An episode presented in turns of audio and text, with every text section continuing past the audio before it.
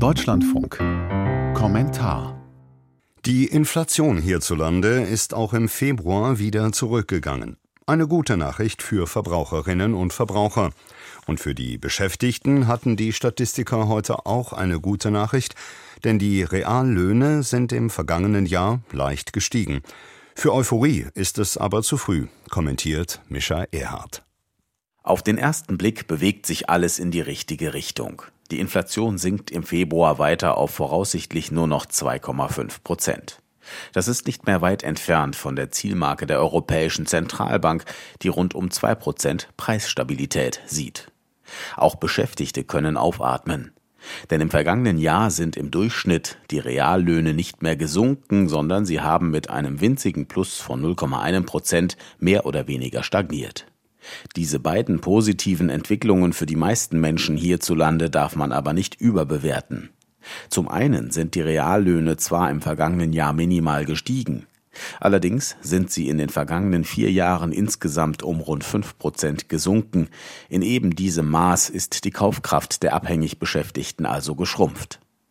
Die geschwundene Kaufkraft trifft vor allem untere Einkommensgruppen besonders hart, weil sie einen Großteil ihres Geldes für Dinge des alltäglichen Bedarfs ausgeben müssen.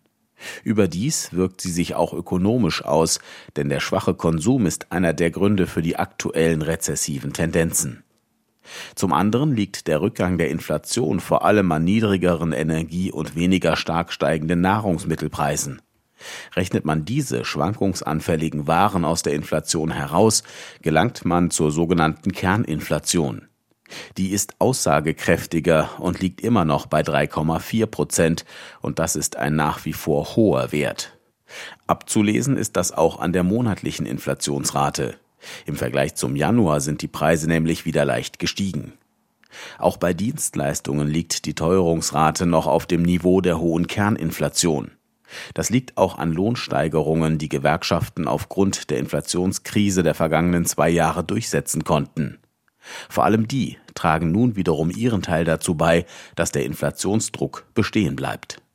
Und das ist auch der Grund, warum Bundesbankpräsident Joachim Nagel und EZB-Präsidentin Christine Lagarde den Kampf gegen die Inflation noch nicht für beendet erklären.